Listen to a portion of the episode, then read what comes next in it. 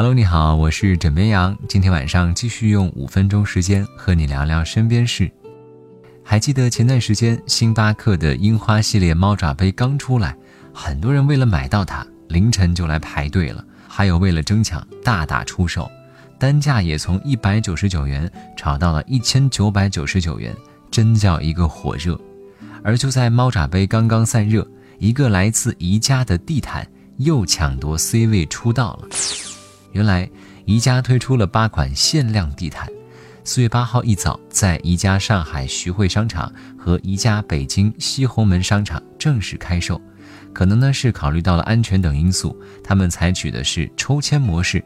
前两场抽签已经分别在四月初完成，北京的小伙伴只有抽中了才能够现场购买。不过上海徐汇店可以接受未中签用户现场排队购买。所以八号一早，上海徐汇店已经是人山人海，甚至已经排了几个弯儿。据说还有人呢，六点以前就开始排队，只为能捡个漏。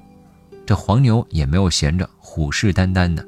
其中一个黄牛早上四点就来门口排队了，同时还以五十块钱每个人的价格雇了二十个人，一同帮他去参加抽签，以提高中奖率。那这个地毯到底是什么来头？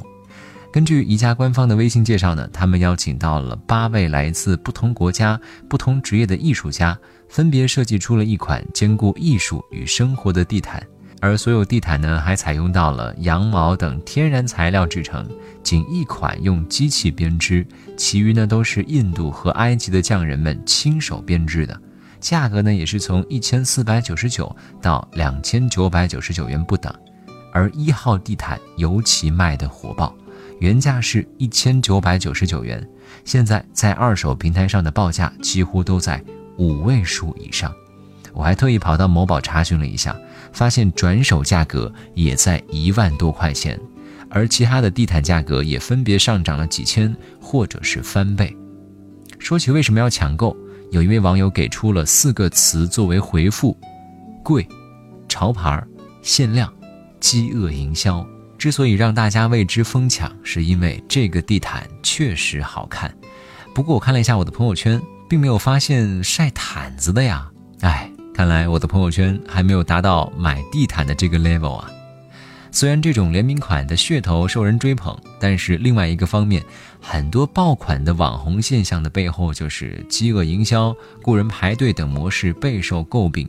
比如此前大热的网红食品的排队套路。而黄牛甚至是普通的购买者，他们借机牟利，也似乎加剧了网红爆款的关注度。比如之前的猫爪杯，所以我建议大家还是理性一点，又不是阿拉丁会飞的神毯，对不对？而每每想到这里，我就会特别怀念超具性价比的学校食堂，三块吃饱，五块吃好，七块吃撑。但是你别小瞧啊。虽然说价格不高，但是学校出品的网红热度丝毫不比猫爪杯和地毯差。这两天，华东师范大学食堂出品的一道菜喜提热搜。